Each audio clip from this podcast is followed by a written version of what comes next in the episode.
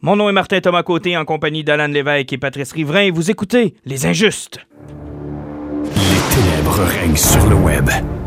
Trolls, fake news et instababe. Le seul et dernier espoir de sauver les internets vient de s'éteindre avec Les Injustes.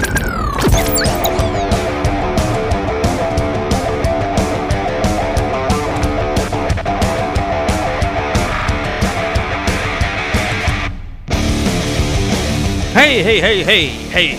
Ça a l'air que mon son était trop fort avec Yannick Pocket. Est-ce vrai, messieurs? T'étais peut-être un peu fort. Des petites misères, un petit peu de misère à contrôler mon son. Ah, mais c'est pas grave, là. euh, on a réussi à entendre quand même l'entrevue, ça s'est bien déroulé, puis t'as fait une maudite belle job, là, cette semaine. Mais merci beaucoup. Mais tu sais que c'est euh, un vieux truc de radio, hein? Baisser le son de, de tes collaborateurs pour que tu sois plus important qu'eux autres. Ah, non, toi, t'étais plate, Yannick était intéressant. Mais euh, t'es tout le temps en train de nous dire, de toute façon, qu'on t'abandonne pour faire des activités. Là, tu nous as, euh, tu nous as eu. Hey, si vous saviez comment ça m'a fait de la peine de savoir que vous alliez pas être là pour cette entrevue-là, puis euh, malheureusement, ben, tu c'est un gars occupé, je pense que vous l'avez entendu durant l'entrevue, euh, il travaille pas mal tout le temps. Puis les fins de semaine, ça lui a donné pas pour faire des entrevues. Fait que j'ai comme pu le pogner le matin après mon travail régulier. Puis il y a juste là que ça a donné. Puis ben, vous étiez à vos travails respectifs, messieurs. Donc j'ai comme pas pu euh, bénéficier de votre banque de savoir. Mais euh, je pense que ça s'est bien déroulé quand Puis ça se passait au lendemain de la mort de, de Stanley en plus. Là. oui, effectivement. Puis aussi, je suis bien content, j'ai eu enfin eu ma réponse par rapport à Grant Morrison, à savoir qu'est-ce que j'ai toujours pensé qu'il était en réalité. Maintenant, j'ai eu ma confirmation.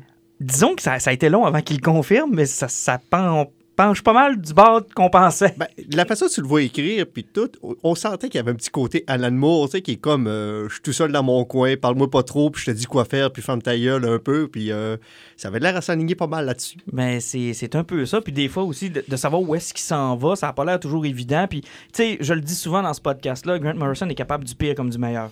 C'est particulier, là, parce que on avait l'impression que par moment, ils ont pratiquement pas de contact. Vraiment pas. Zéro, là, comme si euh, c'est juste un échange de texte, peut-être par courriel, etc. là. Moi, ça ça- ça m'a épaté. Mais moi, ce qui m'a surpris le plus, c'est lorsque je lui ai dit à la blague est-ce que euh, vous marchez encore comme à l'époque de Jack Kirby puis Stanley où il t'envoie des planches à dessin puis toi t'écris d'un bulle. Tu sais, lui, il écrit d'un bulle puis merci, bonsoir, c'est comme ça que ça fonctionne. Il dit Ouais, il dit il y a des fois que c'est comme ça.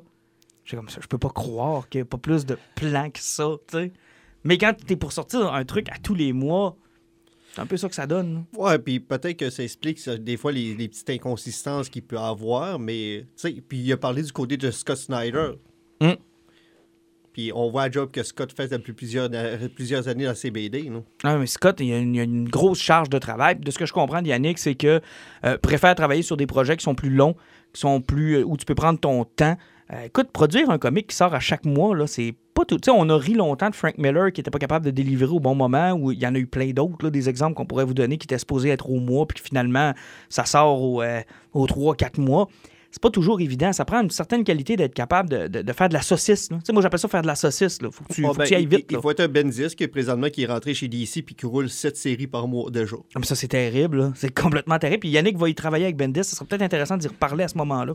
T'avais John Romita qui était déchaîné, puis qui pouvait clencher des 22 numéros, là, 3, 4, 22 numéros par mois. C'est un fou furieux, puis son père était pareil. Ouais, c'est c'est assez terrible. Merci. Mais ça a été une- un, un bel entretien. Je suis bien content de lui avoir parlé. On vous l'avait promis que ça allait arriver. Donc, c'est maintenant chose faite. On en sait un peu plus sur son travail. Euh, puis, je vous invite à, à vous procurer les Wonder Woman Earth One. C'est vraiment deux beaux volumes, honnêtement. Là. Euh, le deuxième. As-tu fini par lire le deuxième, euh, Alan? Oui, je l'ai lu le deuxième. Beaucoup meilleur que le premier. là. Il est meilleur que le premier. Euh, on voit, il a confirmé qu'il allait avoir un troisième éventuellement. Possiblement, ça va clore, clore une trilogie. Euh, c'est totalement différent. Euh, ça travaille toujours, par exemple, le- tu sais, il sort pas de, du cadre de Wonder Woman. C'est comme la figure de proue de la paix, du pouvoir de la femme.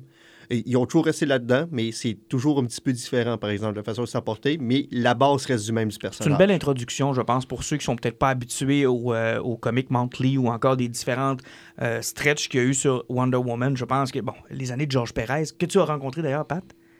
Chic type. Il était tellement sympathique. Puis avec ses, ses chemises haut en couleur. C'est assez quelque chose. là. Il est spécial. Tout là. le temps, euh, soit euh, fleuri, Fleuri, ou euh, des motifs débiles. là. Mais tellement, tellement gentil, ce gars-là. là. Sympathique Incroyable, gaillard. Euh, puis sur Wonder Woman, il avait fait un travail de fou. Ah oui, il oui. était là pendant un petit bout. Donc, c'est un- une belle introduction si jamais vous, euh, vous connaissez peut-être moins bien le personnage. C'est une belle façon de le connaître. Mais bon, soit dit, on, va en on a assez parlé euh, de l'entrevue. Vous pouvez toujours l'écouter d'ailleurs, toujours disponible sur euh, SoundCloud ou encore Balado Québec. Euh, puis ça va être là encore pendant un petit bout. Si vous voulez vous taper un bon 20 minutes quand même, il a été généreux. Euh, il n'était pas obligé. Puis euh, écoute, j'étais bien, bien, bien content de cela. Autre euh, petit truc avant de passer à nos sujets. On a eu l'occasion d'aller chez Studio Black Zombie. Oui, une super belle rencontre, Bon. Studio Black Zombie. Est-ce qu'on est honnête avec nos auditeurs ou on garde ça pour nous autres? nos appréhensions quand on s'est dit... Tes appréhensions, Martin. Ouais, ouais, ouais. Hey, hey, hey, tu les partageais. Tu les partageais. Non, sincèrement, on, on se demandait... En fait, moi, ma grande question, c'était de savoir comment... un- Parce qu'au départ, je pensais vraiment que c'était un commerce. Là. Commerce, commerce. Je me demandais comment ça pouvait survivre dans un environnement où tu as déjà le Versus, tu as déjà les deux légendes, tu as déjà beaucoup des petites boutiques qui se déchirent un marché qui est pas très grand. là. Il n'y a, pas tant de monde que ça à aller chercher dans une région comme la nôtre. Pat, tu le sais, tu as déjà été dans, dans ce marché-là. C'est un marché qui est très ciblé, puis qu'il faut que tu les. Il faut que tu les gardes euh, quasiment au pied. Là. Et je me demandais où est-ce qu'on s'en allait avec le studio Black Zombie, où on pouvait aller lire Mais des mangas. surtout, pourquoi le, le premier mot studio? Exact. Puis qu'est-ce qu'on allait faire là, en fait? Effectivement. Puis là, c'est en arrivant là-bas par parlant euh, justement à, à Lydia qui s'occupe de la place qu'on a découvert que finalement, c'est son studio de travail, qui est elle qui est peintre artiste. Puis dans le fond, pour résumer ça, du plus gros sa pensée puis sa philosophie, je pense que c'est une coopérative d'artistes. Euh, si tu es un artiste, si tu as besoin d'une place pour travailler, si tu as besoin de conseils, d'aide, c'est le genre de place que tu peux aller. Tu es un artisan, tu cherches une place que tu peux exposer tes affaires puis possiblement même les vendre. C'est la place pour. Euh, tu es un geek, tu files un mauvais coton, t'as pas le goût de te faire écœurer par personne, tu vas aller prendre un bubble tea, tu t'en vas là, tu te sens chez vous.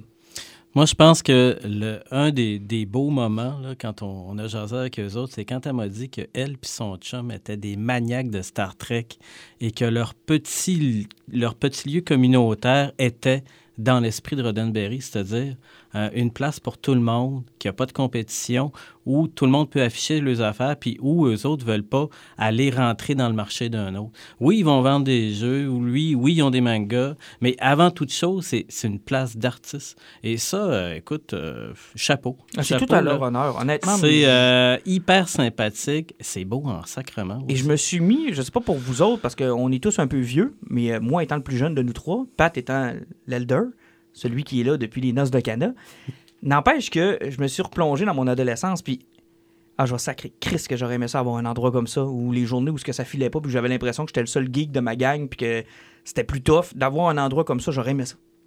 Oui, effectivement. euh, il y a eu euh, une époque où euh, il n'y en avait pas de lieu. Puis encore récemment, euh, les bars euh, ou les, lieux pour jouer à des jeux ou la prolifération de, de certaines boutiques ou de certains lieux pour, par exemple, soit pour les joueurs de Magic, pour les gamers de jeux vidéo, des trucs de même, ça n'existait pas, là. Tout le monde était euh, refermé sur, sur, sur lui-même. Mais écoute, puis, nous, on jouait au Magic, euh, puis je m'en souviens très bien, au Bouffet Plus. C'était le seul endroit où on nous tolérait, puis on pouvait aller jouer en buvant une liqueur. C'était pas, pas l'idéal, puis on se cachait. Là. On avait pas peur, mais on aimait pas. On voulait pas se faire voir. on- L'affaire, c'est que tu as, tout le temps peur de, euh, de- du jugement des autres. Les autres vont t'observer. Puis c'est sûr, là, parce que, écoute, ils vont arriver, ils vont voir une gang de gars ou une gang de filles déguisées ou euh, avec leurs affaires, puis là, qui dessinent des affaires de manga. Puis tu as toujours un vieux cave ou quelqu'un qui va dire Hein, Tu dessines des petits bonhommes ou hein, Garde-les, eux autres, aussi, ils jouent à un jeu d'enfant. Mangez-toi de la merde, esti. Non, j'ai. Puis tu sais, c'est pas tout le monde qui a la coin dure. Moi, je vais vous dire, bien franchement, qu'avec le- la job que je fais, j'ai appris, puis j'ai appris, parce que ça n'a pas été facile les premières années, à me faire une carapace qui est quand même assez épaisse. Puis si je décide que je lis un comic dans un endroit public, puis que le monde me dévisage, manger de la marde, je lis mon comic, OK? Mais je peux croire que c'est pas tout le monde qui est comme ça, puis des, des endroits de même, ça en prend. là. Effectivement, parce que, qui- tu sais, à peu- plusieurs personnes qui veulent nous écouter ou autres doivent, euh, doivent avoir joué à Donjon Dragon aussi qui est adolescent. Puis tu sais, la clique de Donjon Dragon sur l'école secondaire, là, hein, t'es dans la game en esti. Ah, t'es en bas. T'es, t'es- t'es- t'es- dans, la, dans la hiérarchie du secondaire. Là. T'as plus de chances de te faire rentrer dans ton casier que de faire dire salut, là, mettons, dans ta journée Mais, t'es quand t'es dans la clique de Donjon Dragon secondaire, t'es tellement content quand quelqu'un perd ses culottes en avançant puis que ça va être lui la tête de turc de la journée parce que tu te dis yes, une journée où c'est pas moi, tu sais. Ben, écoute, là, tous les problèmes d'intimidation à côté de ça. Tu sais, nous autres, notre clique, parce que moi, j'étais dans la clique de Donjon Dragon. sais, nous autres, notre clique, elle était à côté du couloir qui menait à toute la, la- la section du professionnel. Fait que les trashs du professionnel puis la gang de punk étaient assis sur les mêmes bancs que nous autres. Oh boy. Fait que l'affaire, c'est que il y a personne qui venait écœurer à la clique de Donjon Dragon. Parce qu'on était à côté d'une partie des pires de l'école. Fait, C'était un bon plan. Fait Bon que là, il y avait un bon plan, mais en même temps, écoute, euh, c'est sûr que tu t'affichais pas. Tu sais, aujourd'hui, euh, moi, les deux stickers de Godzilla que j'ai sur mon VUS, il y a personne qui va les arracher. là. Mais je trouve ça sympathique parce que je suis allé à mon école secondaire il y a pas longtemps et j'ai remarqué que non seulement ils ont un endroit pour jouer au Magic, ce qui n'était pas le cas à mon époque, mais en plus de ça, ils en vendent. Dans une petite cantine, ils en vendent. C'est hallucinant. Ben, combien d'écoles secondaires, puis même les cégeps, parce que il y a des locaux qui se louent pour les, pour les gangs de Donjon Dragon, puis les, jeux- le monde qui font des grandeurs là-dessus. Cégep de Jonquière l'a fait longtemps, possiblement que cégep de Chicoutimi aussi. Mais même moi, dans le temps du cégep de Chicoutimi, on, on utilisait les, euh, les salles des résidences pour Exact. jouer à Donjon Dragon. En tout cas, regarde, je suis vraiment content qu'un endroit comme ça existe à Saguenay. Puis, garde, profitez-en, là. Elle, vous accueille à bras ouverts. là. Oui, allez-y, allez faire un tour, allez voir comment est-ce que ces gens-là sont chaleureux. Puis, euh, si vous êtes chanceux comme nous autres, vous allez voir quelqu'un qui va arriver, qui va s'installer à une table et qui va vous clencher un dessin d'en face. Hey, C'était-tu terrible, ça? que ça va être hyper rapide, là. Puis là, tu vas dire, ah ouais, minute, là, c'était une page blanche avant. là. Puis le gars là, qui était là, là, on le connaît pas. Les gars, je sais, sais pas si c'est un ça. auditeur, là, Ouais. mais il je était te génial. salue, là, t'as as tout un talent. Il était ça. incroyable. Écoute, on est arrivé, il s'est installé avec une page blanche, puis euh, honnêtement, il était seul à sa table. On n'avait pas l'air de trop le déranger. Je pense que même il appréciait qu'il y ait du monde dans la place, puis qu'il se fasse justement, comme on vient de le dire, pas, de pas se faire écœurer. Et quand on est parti, on s'est tous levés, puis on a regardé sa page. C'était... Ça avait pas de bon sens. Ah, c'était vraiment incroyable. Ça avait aucun bon sens. Donc, je, je les salue. Puis pourquoi on vous en parle, c'est qu'éventuellement, on aura de quoi vous annoncer. On vous le dit pas tout de suite parce qu'on est en pourparler, puis on, on jase de des affaires. Mais les injustes pourraient transcender le micro. Oui, effectivement, là, présentement, la game est on, mais elle n'est pas encore finie. Donc, euh, ça, serait, ça serait intéressant, puis on va voir ça. C'est, c'est très bon, ton. Je vais arrêter là. Donc, on va vous revenir avec ça dans des euh, futurs Puis, podcasts. Là, on va continuer dans le côté gay, puis du fait que t'es- euh, qu'on est rejeté, puis que c'est tout croche. On va aller avec l'homme qui a rendu le gay, qui est le comique d'une certaine façon standard depuis les 60 dernières années. Euh, le grand Stanley qui est décédé lundi. Hey, ça m'a fait de quoi? Je sais que le gars, à 95 ans, il a une bonne partie de sa, de sa vie de fête, là, on va se le dire. Là. Il en a fait plus que, que bien du monde, mais ça m'a fait de quoi pareil de le voir partir. Puis je l'expliquais à mes collègues qui comprenaient pas trop puis qui m'ont regardé avec un drôle de, visage. C'est lui et toute une époque qui s'en va. Il était le dernier représentant de cette époque-là en particulier. C'est un géant qui tombe. Puis j'aurais le goût de vous poser, tu sais, je pense que tu as un peu répondu à ça, Alan, fait que je vais aller direct à, Pat. Ça représente quoi, Stanley, pour toi? Ben, moi, j'ai eu la, même réaction que toi. Là. Je l'ai su pendant que je travaillais par un de mes collègues de travail. Et là, après, on se questionnait parce qu'il y avait des sites qui disaient que c'était vrai, d'autres sites qui disaient que c'était un hoax depuis le début du week-end. Puis là, ben, tu sais, euh, ça s'est confirmé. Puis j'étais avec euh, deux autres euh, libraires avec moi, puis je leur ai dit, moi, j'ai dit, tabarnouche, là, je file pas. Moi, Stanley, là, c'est un idole. là. Moi, Stanley, il représentait depuis... Il y a toujours eu de la BD chez nous, soit à cause de mon frère ou soit à cause de mon père. Puis les BD là, de Spider-Man, la série, l'incroyable Homme araignée là, qui passait à Radio-Canada, Mhm. je l'écoutais en tabarnouche. Puis il y avait mes sœurs puis mon frère qui étaient toujours en train de me faire capoter que la série pourrait pas passer parce que Spider-Man avait avalé sa gomme puis était mort. Vous voyez comment que dans ma famille, je me faisais toujours torturer. Des affaires d'enfants, là. Oui, oui, exactement. Mais Puis euh, là- puis, puis corrige-moi si j'ai tort, mais aussi la relation que les Québécois ont avec Marvel est spéciale à cause d'héritage. Héritage. Écoute, moi, je- j'ai- toutes les comics héritage, j'en ai peut-être acheté là, une infime partie, là. mais ils étaient toutes là pour moi là, à dévorer, à découvrir chez nous. Là. Puis là, écoute, j'ai tellement lu des affaires géniaux. C'était génial. Oui, génial. Euh, puis c'était c'était incroyable, là. Euh, Spider-Man, Thor. euh, écoute, il y avait des couvertures, là. tellement fabuleuses, là, puis des histoires super capotées. Là. Moi, ça a été mon premier bain dans un univers là, qui était totalement éclaté. Puis après ça, ben, si j'ai une imagination débordante, vient à cause de la BD de Marvel. En plus, c'est un de tes contemporains, tu sais, je veux dire, c'est... Hey, tu m'énerves. Alan, si je te posais la même question, tu as répondu en partie, mais plus personnellement pour toi, Stanley, c'est qui? Ben, Stanley, en, ben, en quelque sorte, ben, il faut, tu sais, quand tu as grandi dans les années 80, justement, les dessins animés qui parlaient de Spider-Man qu'à l'époque, euh, Captain America et sa gang aussi, euh, ça, ça datait plus des, fait des années 70. Euh, ça fait que tu grandissais avec ça. Tu avais la série TV de Hulk qui existait aussi. C'est que tout ramenait à Stanley parce que c'était toujours ses créations qui étaient là. C'était pas les Avengers, c'était juste ses personnages qu'il avait créés. Tu avais le Spider-Man, tu avais le Hulk qui était là. Tu as eu les dessins animés aussi de, de Thor. Euh, tu avais tout ça? Puis, puis par après, quand ça dans les années 90, on est arrivé avec les dessins animés qui étaient. C'est le, le Spider-Man des années 90, possiblement Le la série, classique. le- le- la série animée classique qu'on peut mettre sur le même piédestal que le Batman, d'une certaine façon. Euh, oui, puis le X-Men. Le X-Men aussi, que, Le bon, avait ses lacunes, mais ils ont fait des bonnes ça, choses. c'était une époque aussi que quand ça passait à TV, puis tu les écoutais en anglais, là, c'était une époque aussi que, soyez au début des années 90, à chaque fin d'émission, tu avais Stanley qui était assis dans sa chaise, puis qui te racontait un petit peu ce qui s'était passé. Tu avais toujours un Stanley qui apparaissait tout le temps qui parlait ce qu'il avait fait. C'était Comme il le le gars. faisait dans ses comics, d'ailleurs. Effectivement, c'est que c'était le gars qui présentait toujours. Même si c'était le dessin animé, il était toujours là pour présenter. C'est le gars que tu ne peux pas dissocier parce qu'il il était toujours derrière, puis ça marchait toujours qu'on le voit. On le voit encore dans les films. Ses caméos sont omniprésents. Le gars, si tu présentes quelque chose qui était dedans, il va être dedans pour regarder, c'est moi qui le présente, puis je suis fier de ce que j'ai fait. Mais ça a été à la fois son point fort et son point faible, et je m'explique parce qu'il a été capable rapidement de se mar- de, de faire du marketing avec son nom, son visage, l'éditorial qui tenait dans ses comics, et ça a porté ombrage à d'autres artistes comme Steve Ditko, Jack Kirby, euh, Romita, il y en a eu d'autres qui ont... puis même Yannick Paquette, dans l'entrevue que vous avez entendue, quand il a dit mes premiers numéros que j'ai travaillé sur Marvel, c'était écrit Stanley présente et c'était plus gros que mon nom d'artiste où j'avais passé du temps à travailler là-dessus, ça a créé une partie de controverse aussi. Parce que à la base, le gars a, euh, formé l'industrie à un moment donné.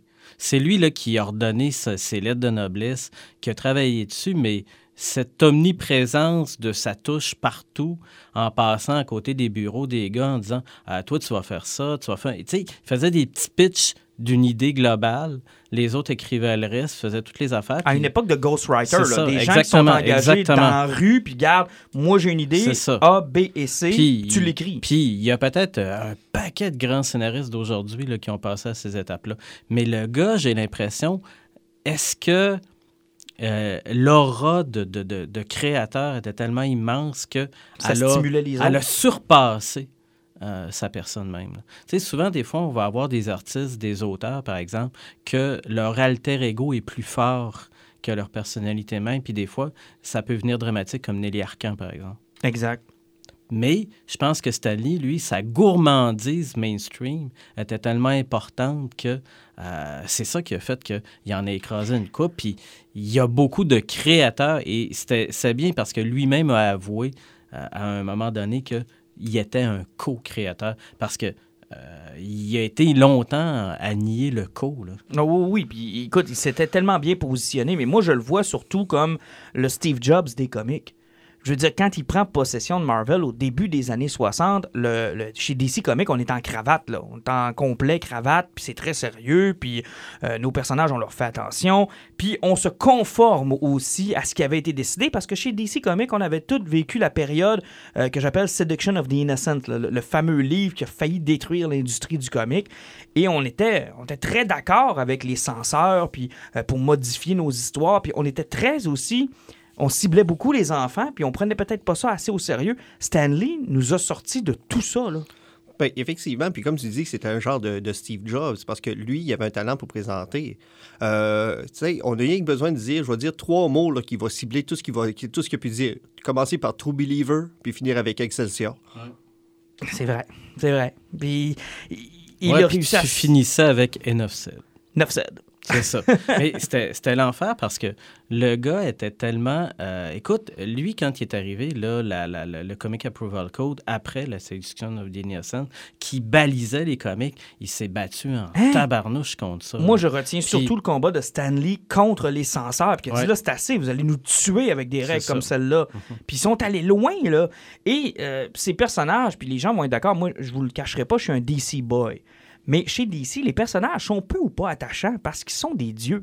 Le- C'est des dieux. DC a toujours eu le complexe de Dieu, puis Stanley a ramené le héros sous avec une forme humaine, avec une Ça pouvait être humanité. toi, ça pouvait être Ça moi, être- oui, ça moi, pouvait moi, être ça aurait été certainement moi, le Perfect Man. Mais je veux dire, ça pouvait être Mais- n'importe qui. Oui, exactement. Puis ce qui était délirant avec la création de tous ces personnages-là qui étaient proches des gens, c'était tous les super vilains qu'il a créés aussi, qui amenaient des conflits qui étaient palpables. Tu sais, la haine qu'avait Jonah Jameson, la haine de Norman Osborn. Tu sais, souvent, là, tu sais, c'était pas des gens qui, qui, qui existaient pas, là. Puis, tu sais, Magneto, là, c'est quand même Stanley qui l'a créé, là, avec les Quel X-Men. méchant incroyable. hein. Mais quand Aïe, tu lis euh, sur Stanley, les X-Men, contrairement à ce qu'on peut penser, ça a pris du temps avant de décoller. Dans les années 60, ça n'a pas décollé pas en tout. Là. Oui, puis même là, tantôt, tu parlais que, qu'il parlait de Jonah Jameson, ah, ben, du Green Goblin qui détestait Spider-Man. Puis encore une fois, c'est- Stanley, c'est lui qui avait mis le côté humain avant le côté héros.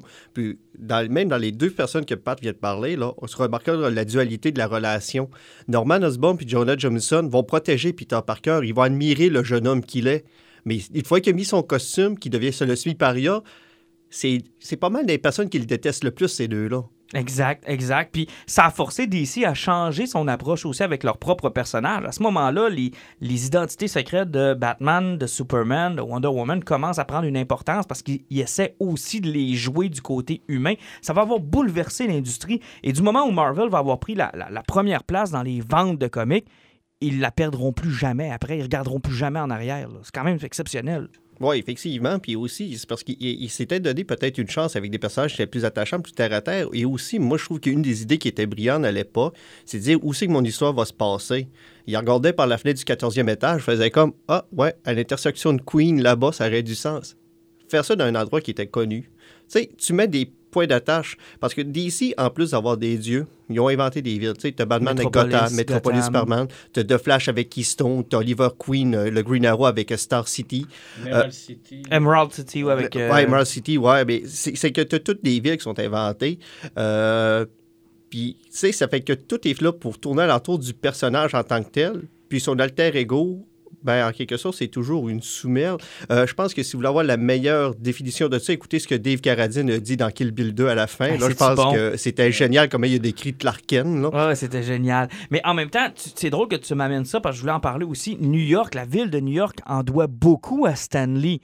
Euh, quand on va à New York, c'est la ville des super-héros. Oui, oui, c'est la ville des super-héros. Écoute, tu sais, tu peux te promener dans certaines rues puis savoir que, bon, euh, dans ce coin-là, il aurait pu avoir le Baxter Building puis des Mm. affaires de main. C'est, hallucinant comment...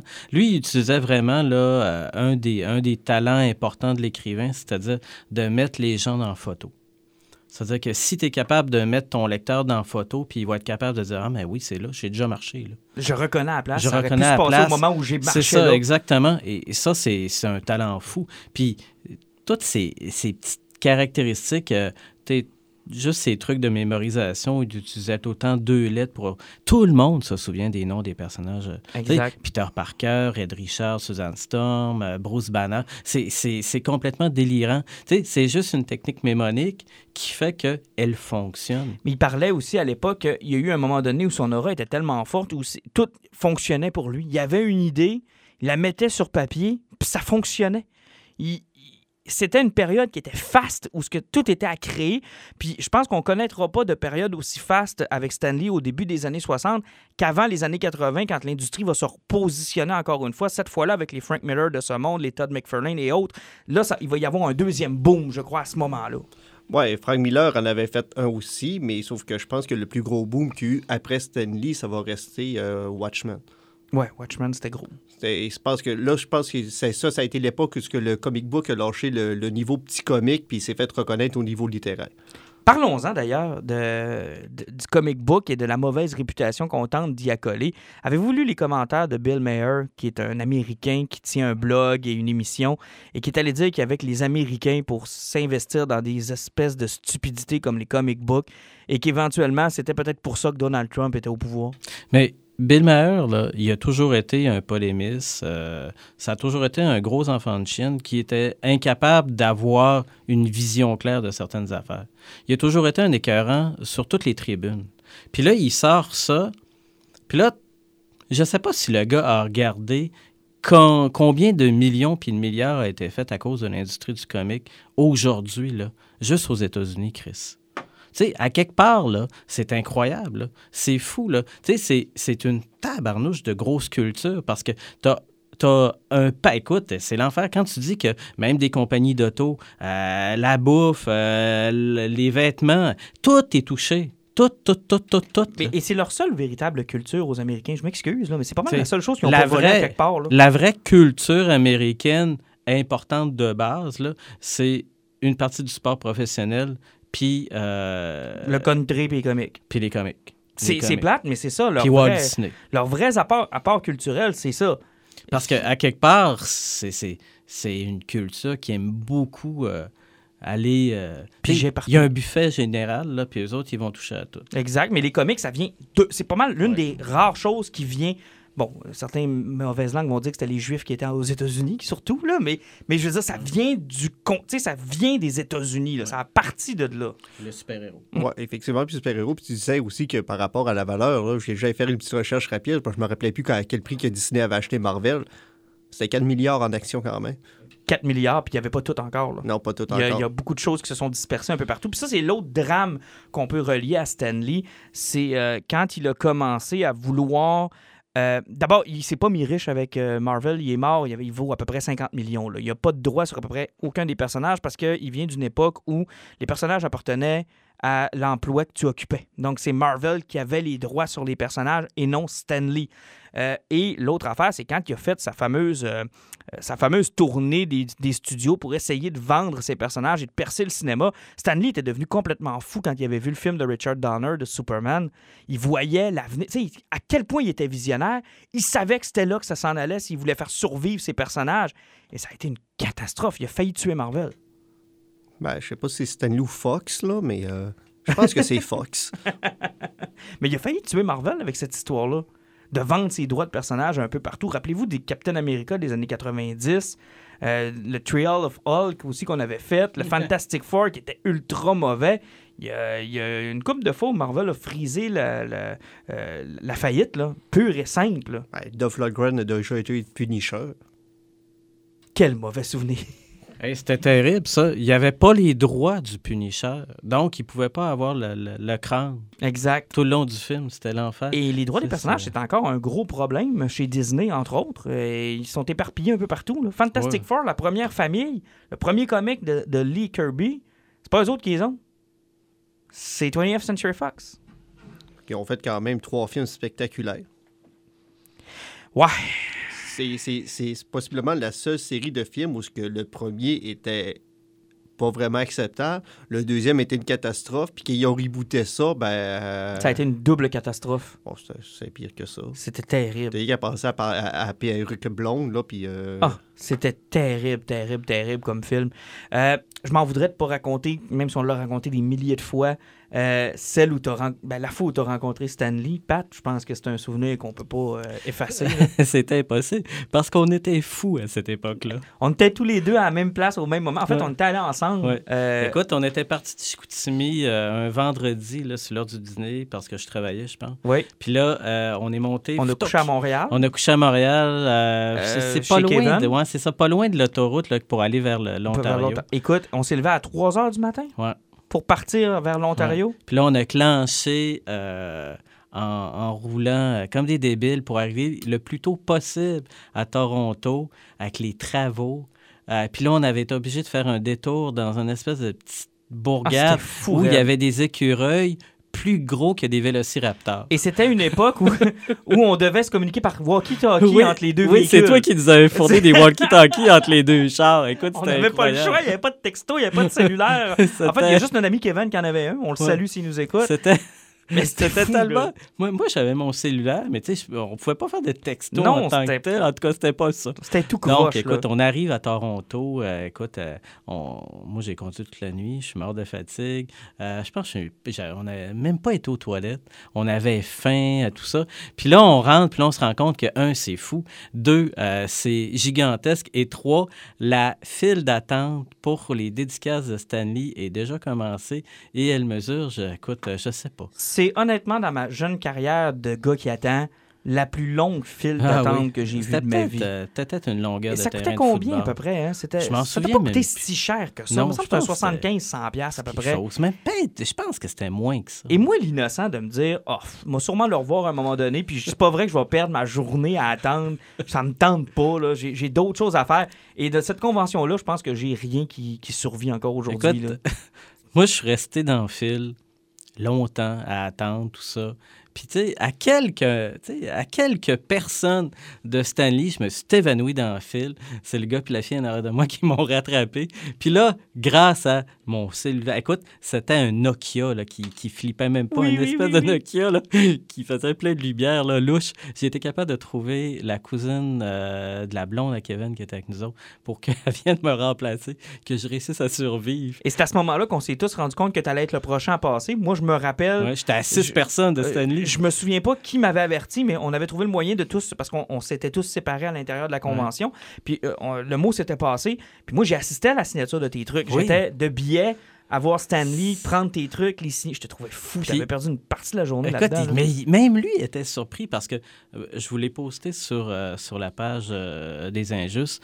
C'était un truc qui avait été, qui, avait été fait avec Jean Giraud, avec Moebius, et c'est la seule collaboration de Stanley puis Moebius qui était à l'époque un grand, grand, grand, grand, grand auteur puis un grand BDiste européen qui avait travaillé sur un paquet d'affaires. Et même lui était surpris de ce que je faisais dédicacer. Oui, parce que t'as pas pris. euh, tu T'as pas pris une pochette de Spider-Man en Non. 2002, t'as pas pris un, un comic euh, qui avait pas écrit ou qui ça. était pas impliqué, t'as pas pris une photo non plus, t'as pris ce J'ai pris une collaboration de lui avec. euh, puis écoute, c'est ça. Je, je tripais trop. Puis, tu sais, c'est fou quand même parce que j'ai tout le, certificat, le truc signé avec le témoin à l'appui qui était là, qui a signé aussi le certificat. J'avais jamais eu ça, là, un truc authentifié de même. là. Puis, Ouais, ça puis reste. là, là. Ouais, puis ça reste tellement un beau moment. Puis il est fin, Stanley. Il était fin. Il était super sympathique, là. Mais ça va tellement vite, hein? Ah oui, Ça tabarnouche. va tellement vite, là. Euh, quand j'ai rencontré Patrick Stewart, là, euh, deux ans, ça, ça va tellement vite. Euh, Ou Adam West, quand j'ai eu l'occasion de voir Adam West, euh, je pense que j'ai eu le temps de, lui- dire une phrase. Je, me suis euh, mis debout à côté de lui, clic, clac, merci, bonsoir. C'est un coup de pied dans le derrière, puis c'est normal. On veut passer le plus de monde possible. Mais ça va vite. Mais c'est des rencontres qui, avant ça, je trouvais coûtaient cher, valaient pas la peine. Mais quand c'est quelqu'un sur lequel tu tripes vraiment, là, tu je te dis pas de le faire pour le faire. Tu sais, je te dis pas de prendre euh, n'importe qui qui est là puis de le faire juste parce qu'il est là. Euh, je le ferais pas pour Pamela Anderson. Ah, ou quelque chose de même. Ou bien, je sais pas, moi, un des gars d'occupation double, je m'en Euh, là. Pipin. Tu le ferais-tu pour Pipin. Pipin? Ah non, Bon, ouais, Pipin. ouais, c'est ça. Mais, mais... Mais peut-être Sam. quand c'est des gens qui, qui valent la peine, tu sais, quand moi je suis allé voir par exemple Adam West, fallait que j'aille voir Adam West. Mais c'est ça. L'affaire, c'est que c'est hyper important parce que, à quelque part, nous autres, ça a touché notre culture. C'est comme quelqu'un qui arrive puis qui dit que chez eux, euh, il y a peut-être une balle de baseball qui a été dédicacée par un de ses grands joueurs de son équipe à lui, ou que quand il était jeune, il tripait tellement sur le baseball qu'il a rencontré, je sais pas moi, Gary Carter, qui en était avec les Expos. C'est, ça a exactement la même valeur. Les gens qui tripent sur le hockey, c'est pareil. Euh, les gens qui vont triper sur le NASCAR, qui vont aller voir une course puis qui vont dire Fuck, mon manteau est dédicacé. C'était quoi, là, la super euh, pilote, là, qui était super cute, super sympathique, là, en tout cas. Bon, Bon, pas grave. Elle, Elle. elle. Mais c'est exactement pareil. Moi, c'était un de mes idoles. Je l'ai rencontré. Je peux dire aujourd'hui qu'il y a plusieurs de ces idoles-là importants qui ont formé euh, le geek que je suis, que j'ai rencontré. Euh, Romero, euh, j'ai rencontré Jodorowsky, j'ai rencontré Stanley, je n'ai rencontré un- une tralée d'acteurs d'horreur aussi, puis plein de BDS cool.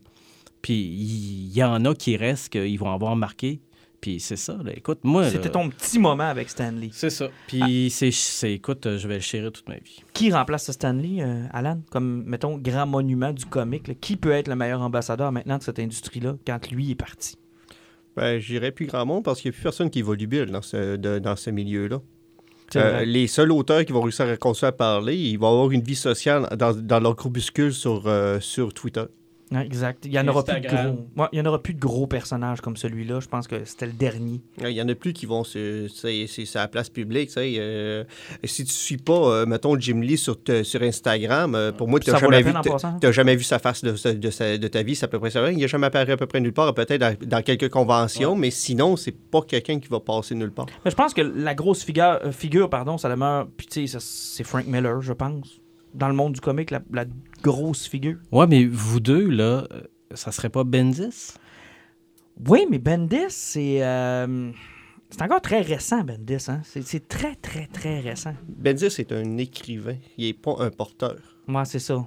C'est, c'est pas une figure. C'est pas un personnage. Puis on l'a rencontré, Pat. là. Tu le sais, on l'a vu. C'est pas un. Il est pas plus grand que nature. Tu, sais, tu, le- tu le crois.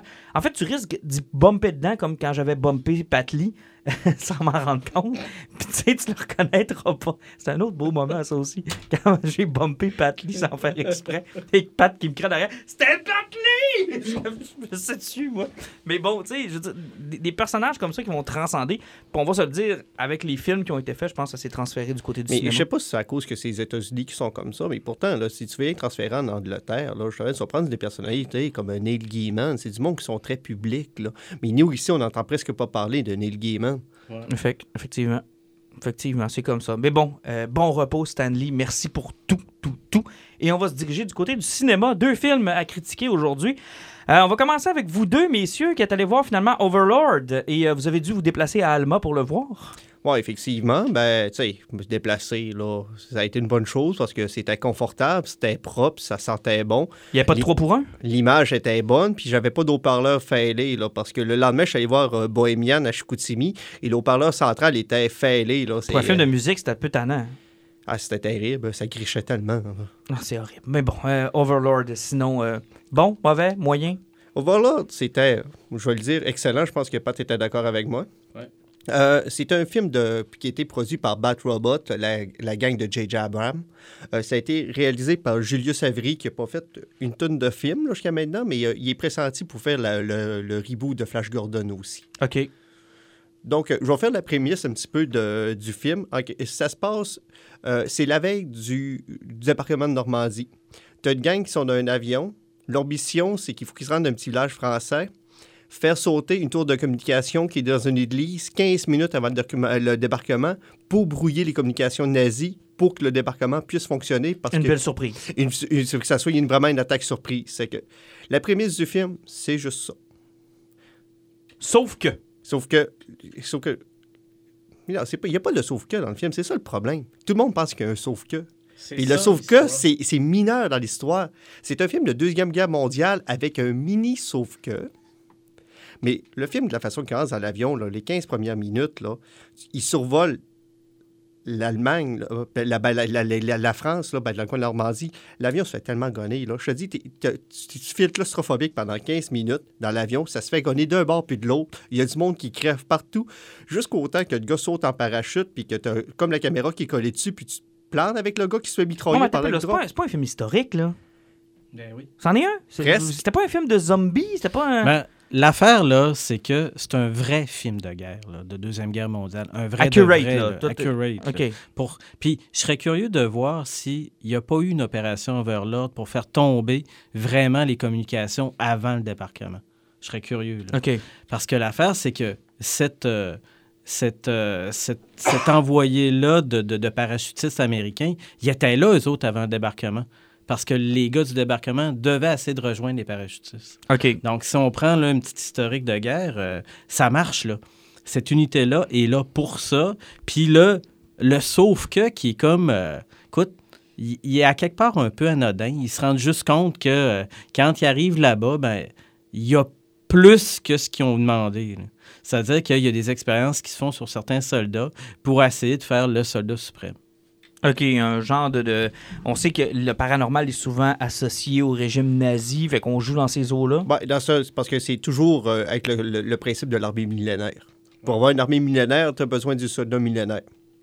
OK. C'est que tu te ramasses dans cette petite ville-là française, puis tu te rends compte que comme euh, une gang de nazis qui sont là, puis qui contrôlent la ville, puis ils font à peu près ce qu'ils veulent. Tu sais, il y a du stuff nazi, pouvoir violer n'importe qui, puis une fois de temps en temps, ils kidnappent du monde, puis ils partent avec. C'est parce que dans le sous-sol de ce petit village-là, il y a comme une sorte de pétrole qui, qui essaye de transformer, parce que si tu l'injectes d'un corps mort, il se réanime. Mais il De devient là, l'espèce de zombie. de zombie, hein. puis il devient plus semi-berserker que zombie. Euh, puis ça, sérieusement, avant de voir le premier zombie, là, t'as- t'en as au-dessus d'une heure. là. Et même la première transformation, là, t'as, t'as un des flots qui joue là-dedans. là. Ben, pour les gens qui écoutent euh, Agent of Shield, c'est le petit Fitz qui joue dans la série. Lui, c'est le premier personnage à mourir. Puis c'est- il y a le noir, le personnage principal du film, il y a une seringue qui réanime les morts, puis il décide de faire le test sur son chum qui vient de crever. Mais sérieusement, là, quand il se réveille, là, c'est tellement malade. Là. La transformation en zombie, là, c'est une des plus belles qu'on a vues. Le gars, il commence à avoir chaud et à paniquer, là.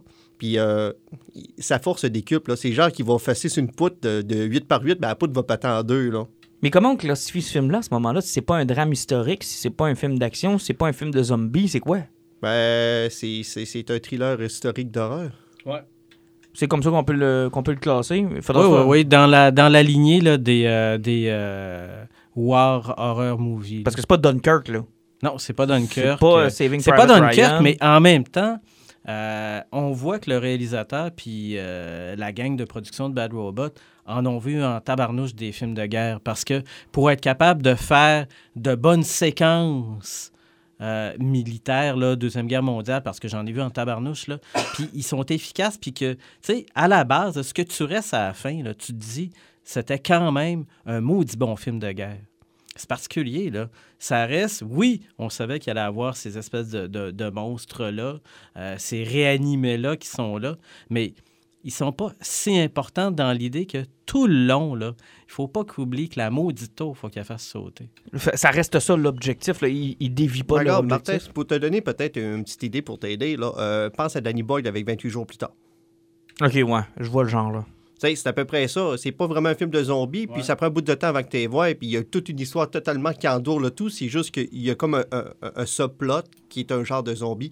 Mais moi, j'ai trouvé que c'était efficace parce que ça, ça- ça évite de tomber dans le cliché. Tu sais, c'est comme dans le film, il- la fille qui les aide, là, elle parle de sa grand-mère qui, est dans- qui est enfermée dans sa pièce, puis que tu te rends compte c'est une zombie. Euh, quand je suis sorti de là, mes chums m'ont fait Ah, moi, je pensais que le monde allait rentrer, puis t'allais voir les grand-mères sauter du monde, puis manger tout. Je fais Non, c'est merveilleux. Ils ont tout évité les foutus clichés de zombies qu'on est habitué de voir. Mais est-ce que ça peut être considéré quand même comme un film de zombies? Oui, d'une certaine façon. À- Parce que, écoute, on, on- on en a parlé de ça, là. Les gens, là, quand on, on parle maintenant de zombies, là, il faut absolument qu'ils pensent à Walking Dead. Ben, excusez, là, mais Dracula, c'est un zombie. Oui. Ben, pas oui, oui. C'est ça. Donc, il y en a en tabarnouche, là, des revenants, des réanimés, puis des... Puis ça rentre dans cette catégorie-là. Parce que à quelque part, le soldat, là, il y a un trou dans la tête ou dans la gorge, il est mort, il l'injecte, il se relève. Mais c'est pas euh, Dead Snow, là. C'est pas Dead Snow, mais... Ah non, ça, Dead Snow, là... Mais ça reste dans, dans la lignée de Dead Snow ou de Outpost. Euh, Il y a eu plusieurs films de zombies où c'était... Souvent, ça tournait vrai sur l'idée que les Allemands cherchaient des solutions pour avoir le soldat du millénaire, comme Alan le disait. Puis, c'est ça qui est tripant. Puis, écoute, le fils de Kurt Russell, il est hallucinant.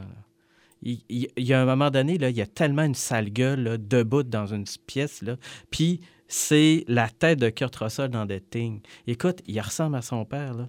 Puis il est, badass. Là. Écoute, il est pas sympathique là-dedans, là, mais c'est tellement un bon personnage. Là. Donc, vaut la peine de monter Ah, jusqu'à ouais, Alma, là.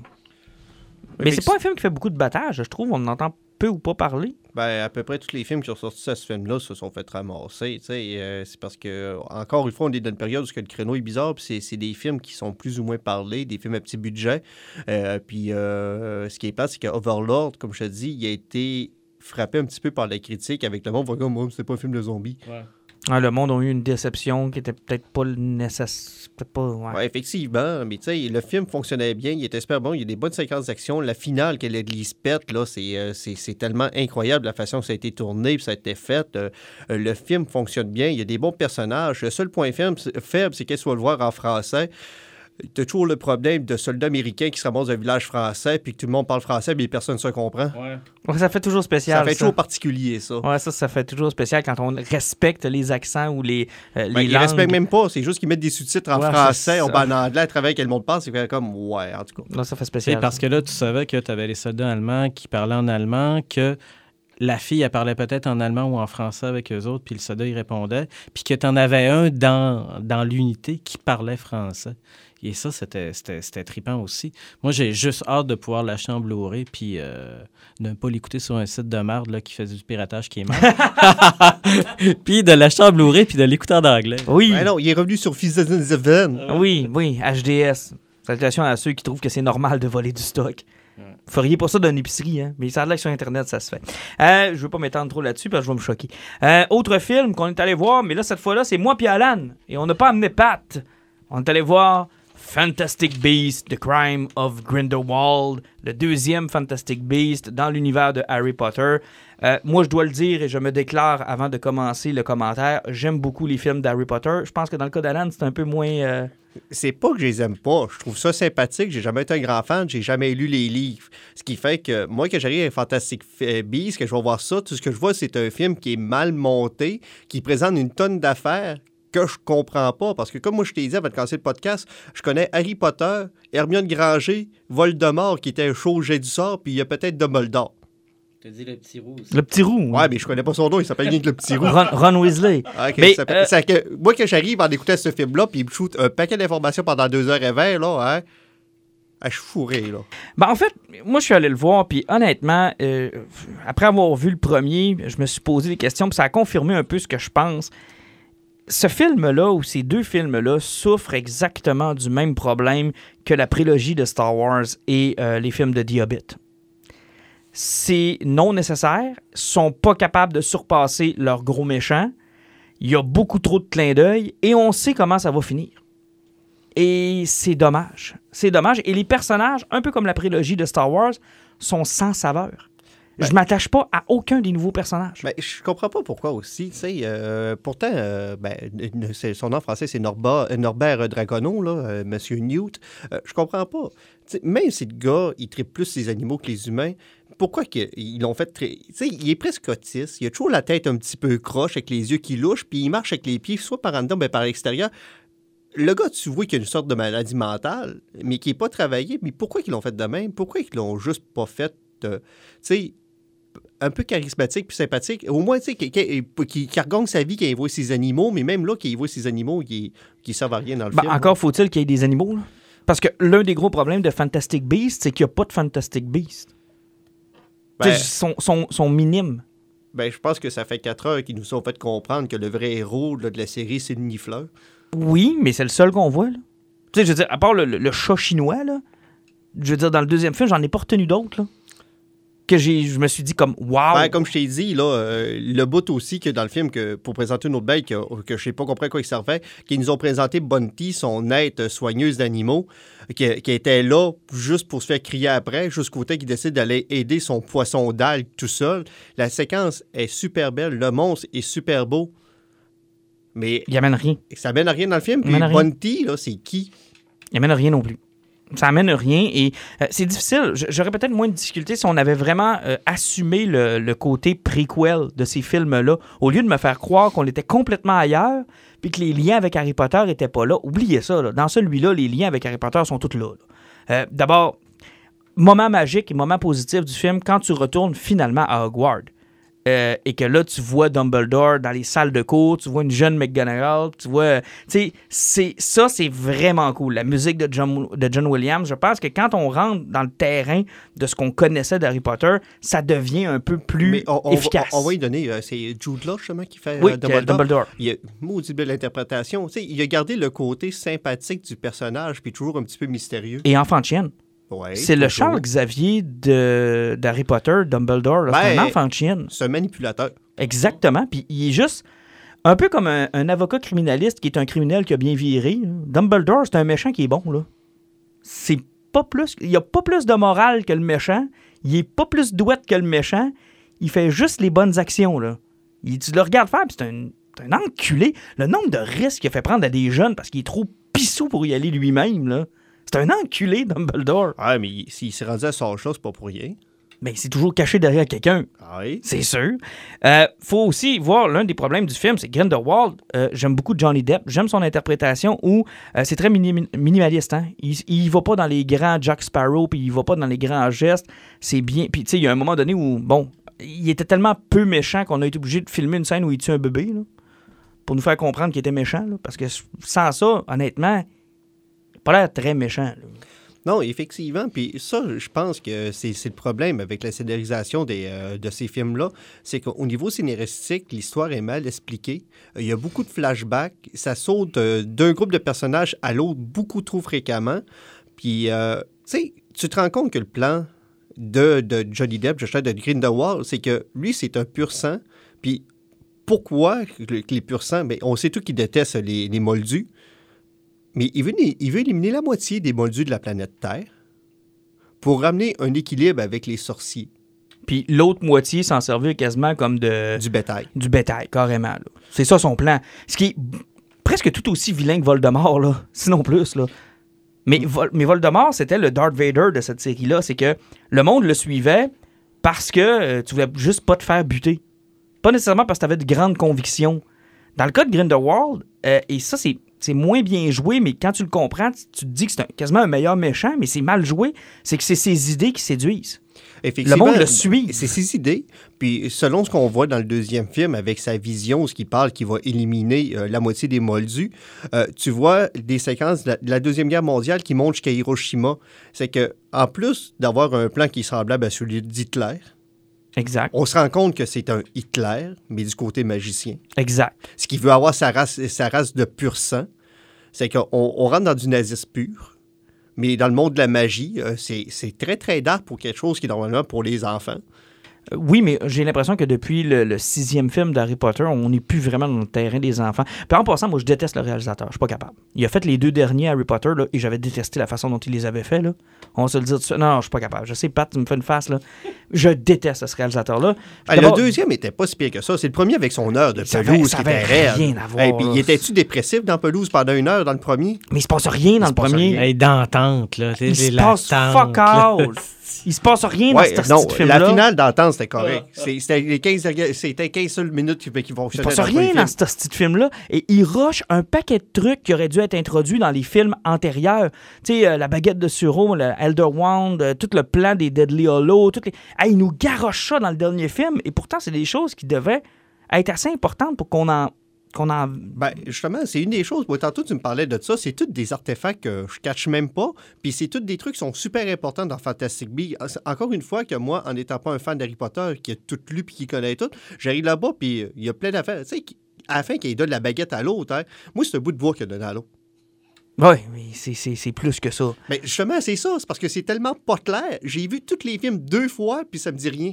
Mais c'est un peu le, le problème du film. Et c'est aussi un prequel non assumé, dans le sens où euh, j'ai l'impression que ce qu'on a voulu faire au départ avec le premier film, c'est un spin-off. Donc, c'est-à-dire, regarde, on va ailleurs. Sauf qu'avec le deuxième, là, on a l'impression qu'elle a pris le train qui s'en allait là-bas, là, puis elle l'a remis ses rails de son univers d'Harry Potter en se disant, bah, ben, finalement, moi vous raconter ce que vous avez pas vu. Ben, ça paraissait dans le premier, là, parce que, euh, en toute honnêteté, j'ai pas réussi à le finir parce que j'arrêtais après une heure et quart. Là. Mon cerveau, il est mort au bout du rhinocéros qui essaie de s'accoupler avec le, le boulanger. Et Il sérieusement. manquait là, un bon bout, là. Ah oui. Ouais, mais euh, Chris, il s'est rien passé par la première une heure et quart. Il a couru après une demi-heure après son diffleur, puis après, il y a un rhinocéros qui a voulu fourrer son chum. C'est une heure et quart du film. C'est long. C'est très long. Ah, Pat est découragé. Parce- les, les trois premières minutes du film, là, il avait montré toutes les cryptes de Grindelwald. Il montrait Grindelwald partout, là, puis c'est ça que je te dis. L'heure d'après, là, c'est un nifleur puis rhinocéros qui veut fourrer. Ça ressemble souvent à ça. Ça ressemble souvent à ça. Et, et quand je vous dis que ça souffre des mêmes problèmes que de Star Wars puis The Hobbit, c'est trop long. D'abord, c'est cinq films qu'ils prévoient. Oui, cinq. Chris, c'est presque autant que la série principale, là. Mais sans le personnage principal. C'est fucking long, là. Puis en plus, les personnages sont flat. Fait que bonne chance pour faire trois autres films là-dessus. Là. Mais en tout cas, une chose est sûre, c'est que les personnages fit avec les couleurs de Warner. Euh, oui, tout à fait. D'ailleurs, ça aussi, hein, depuis que Chris Columbus n'est plus sur cette série-là, hein, ils ont trois tons. Gris, vert gris, puis bleu gris. C'est- Martin, il est gris, là. Écoute, c'est- puis en plus, c'est- tellement drôle, là. Vous le voyez pas, mais il y a un chandail gris. Non, mais, mais c'est, mais je veux dire, c'est ça. Mais écoute, c'est- depuis qu'on a commencé ce podcast-là ensemble, on en entend souvent parler des gris de Warner. Mais c'est vrai que c'est ennuyant. Puis t'as toujours des nuances différentes dans tes têtes de gris. Fait que je pense qu'il faudrait qu'on les, qu'on les comptabilise. Va falloir, en tout cas, statuer sur quel gris, drôle, sur quel gris il y a exactement. Non, mais C'est c'est vrai drôle. que c'est ça. Mais oui. Tu sais, je veux dire, Chris Columbus, là, quand vous réécoutez euh, Philosopher's Stone, ouais. euh, Chamber of Secret, c'est tellement beau. Mais je suis d'accord. En ce moment, là, il y a, y a un obscurantisme visuel là, qui souffre toute cette lignée-là depuis euh, quelques films. C'est triste parce que c'est un univers qui est riche et qui aurait tout intérêt. Tu sais, quand le, le chat chinois est là, là, ça fait du bien, il y a du orange. Tu sais, je- j'étais content, j'ai vu du orange, peut-être un peu de rouge, là. J'étais vraiment content. Mais tu sais, c'est des belles séquences.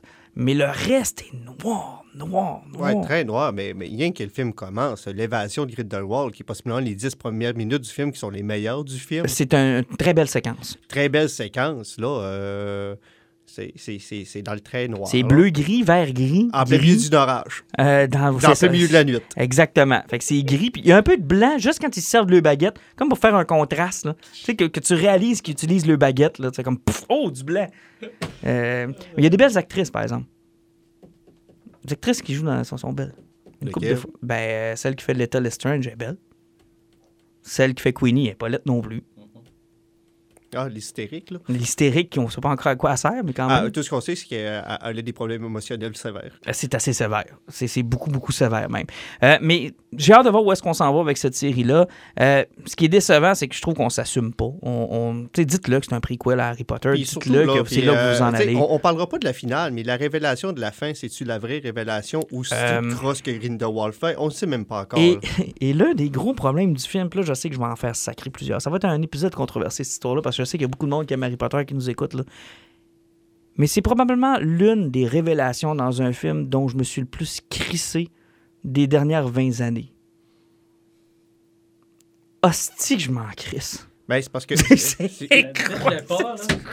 Non, mais c'est parce que le film est supposé tourner autour de ça, mais tu l'attends pas. Tu sais, t'es comme pas. T'as pas hâte de le savoir. En fait, tu t'en sacres. Effectivement, puis surtout que peu importe ce que tu vas aller rechercher, puis tout ce que tu vas faire, là, hein, c'est impossible de réussir à le trouver. Parce qu'il n'y a aucun lien, nulle part, qui prouve que ce personnage-là a déjà existé. Non, non, ils ont créé quelque chose. Ils ont créé Ils quelque ont chose. créé quelque de- chose. À partir de zéro, ils l'ont inventé. Ils l'ont inventé et ça devient probablement pour surprendre les fans, justement, pour pas que les. Parce que, tu sais, tout le long du film, nous, on avait une euh, théorie, puis c'était la même. là. Personnellement, je trouve que ce couteau à trouver à double tranchant. Ben T'es oui. mieux de donner raison à une partie des hardcore fanbase qui ont réussi à le trouver que d'envoyer un doigt d'honneur à tout le monde. Faisait comme, hey, regardez, j'ai inventé quelque chose de nouveau. Ben, c'est parce que le problème, c'est que si ce personnage-là qu'on a créé de toute pièce devient véritablement important dans l'histoire, comment se fait-il que personne n'était au courant? Tu sais, c'est à peu près comme si le retour de Jedi il aurait fini avec Palpatine qui à Darth Vader, je suis ton père. Ben, c'est un peu ça, là. C'est inattendu, mais c'est con en Christ. Tu sais, je dis, c'est- c'est- Ça aurait, été- ça aurait fait la même chose. ça. C'est un peu ça. Mais c'est spécial. Puis, tu sais, à la fin. Tu sais, normalement, j'aime ça quand un film comme ça me dit Ah, j'ai bien hâte de voir la suite, tu sais. Puis j'ai. Non.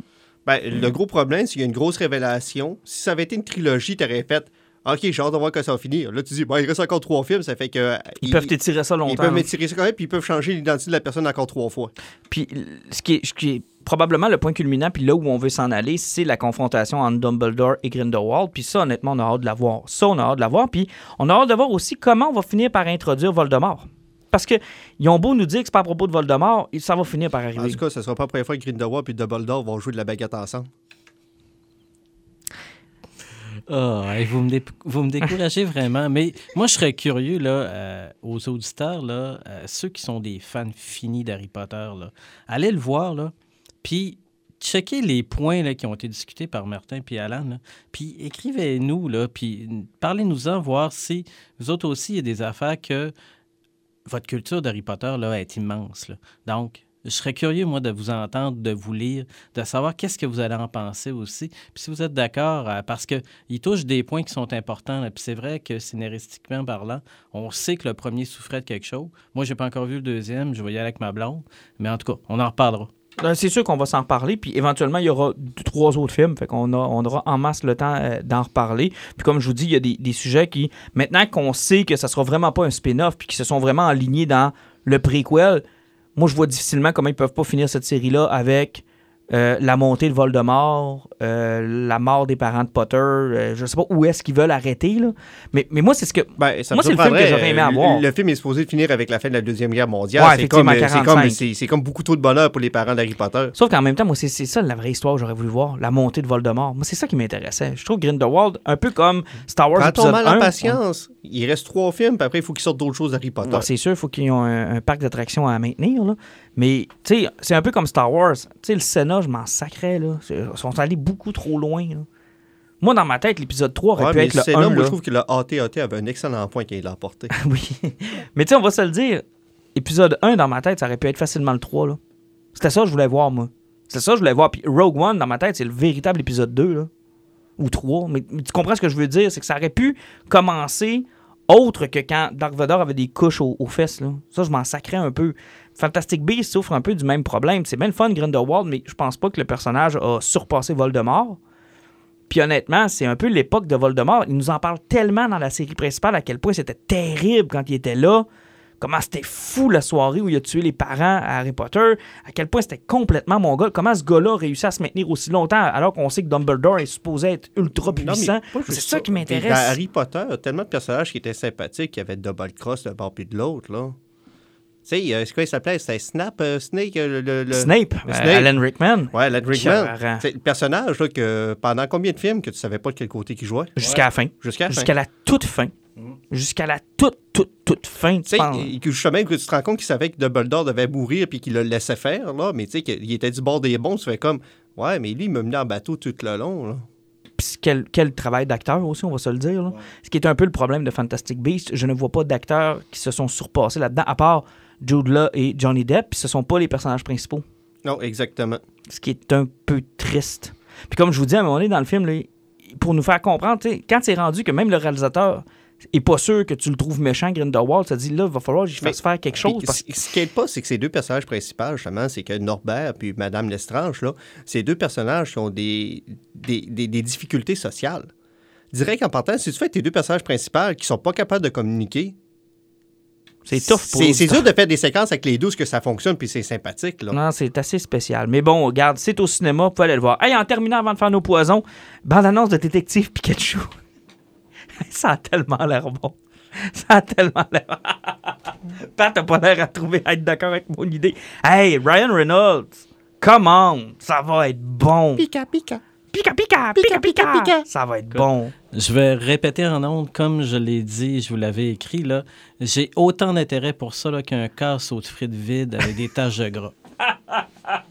Arrête, ça va. On va aller le voir ensemble. Moi, je lécherais avec tâche de gras après avoir vu cette annonce-là. Ah, c'était. Mais écoute, c'est un sorti de nulle part. Ben, moi, personnellement, je savais que le film allait sortir, puis j'avais fait, c'est quoi ces niaiseries-là? C'est la sorte d'un jeu de Game Boy qui est semi de la marde.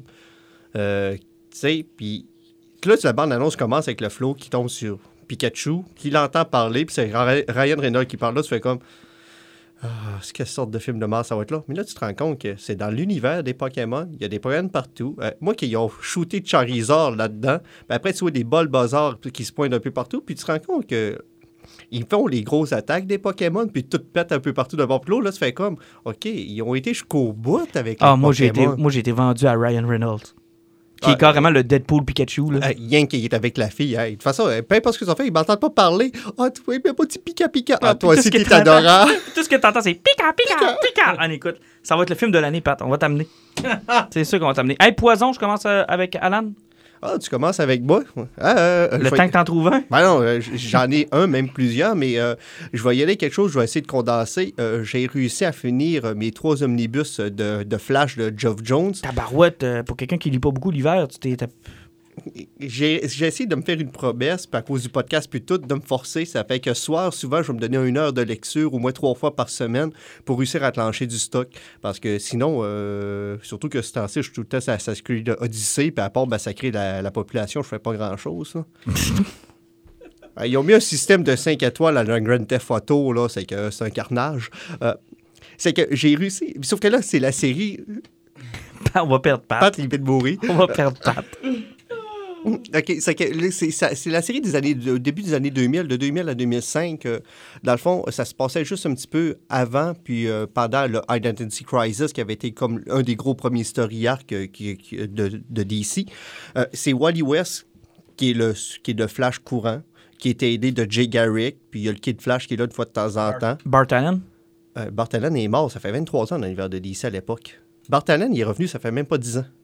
Bart Allen, il est mort en 1900. Il était pas. C'est était- Barry Allen qui est mort. Non, Ouais, c'est ouais, Barry, Allen. ouais, Ouais, c'est- Bart Allen, ouais. c'est, euh, c'est le jeune qui était dans Teen Titan. Là. Ouais, ouais, mais ça, c'est c'est. le Kid Flash. Ben, Kid Flash qui vient du Ouais, c'est 2025 ça, là. à peu près, qui est le, le petit Puis neveu. Là. ouais, c'est ça. À cette époque-là, il était avec euh, l'équipe de Teen Titan qui était aussi écrit par euh, Geoff Jones. Ouais, effectivement, mais ça me, moi, j'ai découvert un petit peu Flash en lisant ça. Euh, ça m'a fait découvrir son rogue galerie, c'est qu'il appelle vraiment des rogues, euh, des personnages plus disjonctés les uns que les autres et surtout des plus bipolaires les uns que les autres parce qu'ils ont tous été gentils, méchants, tueurs en série, officiers de police, détectives, tueurs en série, voilà.